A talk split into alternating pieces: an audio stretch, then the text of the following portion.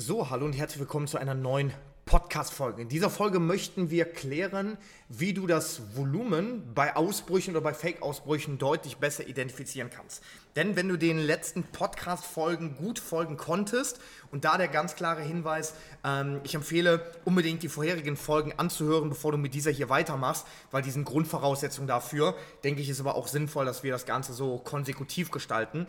Dann wirst du ähm, erfahren haben, dass sehr, sehr häufig institutioneller Handel auch natürlich im Hedging-Bereich abläuft. Das kann so sein, das muss so sein, weil natürlich auch sehr häufig eine Marktneutralität eine sehr gute Strategie ist, um zum Beispiel auch deine Position auszugleichen. Weil, wenn du bei Brokern handelst, zum Beispiel bei Market Makern und du verkaufst, würde das bedeuten, dass dein Broker kaufen würde, wenn er Market Maker ist und seinen eigenen Markt macht, hier CFD-Produkte anbietet und so weiter und so fort. Er kann ja quasi nicht nur rein sagen, wenn du Profit machst, macht er Verlust und andersrum, weil dann kommt da ich sage jetzt einfach mal ganz hämisch, die Wall Street Story hin und dann wird die den ganzen, die ganze Bude hochnehmen. Bedeutet also, die müssen sich natürlich auch selber absichern.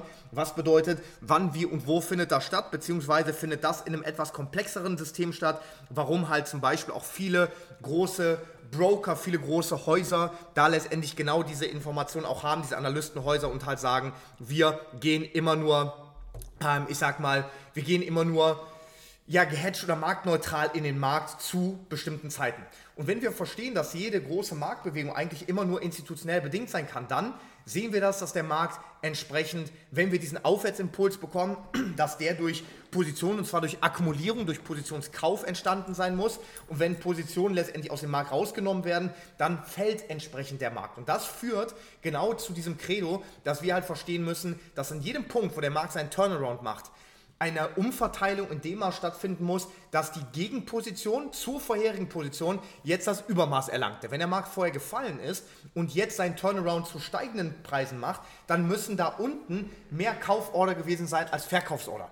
Und das kann sich durch zwei Dinge darstellen. Entweder sind mehr Market Order reingekommen als Sell Market Order Vorlagen oder es lagen mehr Buy Limit Order vor als Sell Market Order Vorlagen. Ich hoffe, dass das nachvollziehbar ist. Und wenn wir diesen Turnaround sehen, dann müssen wir feststellen, wie ist das Volumen denn an diesem Punkt? Und vor allem ist dieses reine Volumen da auch nicht die Information, die uns jetzt super irgendwie weiterhelfen kann, sondern wir müssen überlegen, wie hat sich das Volumen denn in dieser Bewegung wiedergespiegelt und vor allem, wie sieht das Volumen aus im Verhältnis zu dem, wo der Markt vorher schon mal einen Tiefpunkt gebildet hat. Und da spreche ich jetzt zum Beispiel über das, was wir Unterstützung nennen, nämlich wenn der Preisbereich mehrfach bereits angetestet wurde, wie verhält sich da das Volumen? Wenn wir immer wieder sehen, dass da großes Volumen reinkommt, dann sehen wir, da wird der Preisbereich mehrfach angetestet, damit die Institution oder die Bank ihre Position unterbringen kann.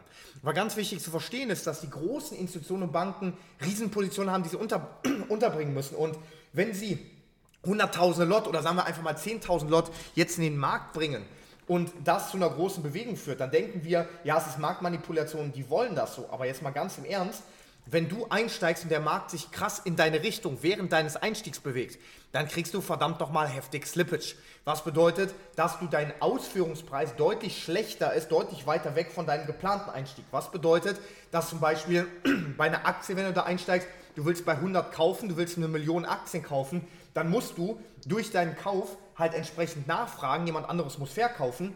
Und wenn sich das über einen weiten Preisbereich zieht, springt der Markt um Dollars nach oben, sodass du deine ganze Position mit deinen 1 Million Aktien, die du kaufen wolltest, möglicherweise erst ausgeführt hast bei 130 Dollar. Das heißt, dein Durchschnittspreis auf alle deine Aktien kann dann irgendwo sogar bei 115 Dollar oder sogar noch schlechter liegen. Das heißt also, der Preisanstieg während eines Einstiegs ist nicht gewünscht. Und deswegen wollen Institutionen und Banken halt zwei Sachen. Sie wollen nicht erkannt werden, damit entsprechend das nicht auffällt, weil wenn man sieht, okay, da ist jetzt eine Institution eingestiegen, da wird ja jeder dahinterher rennen. Deswegen halt diese Fake-Outs und Breakouts und so weiter, die Geschichten. Und Punkt 2 ist, der Markt soll sich da möglichst nicht bewegen.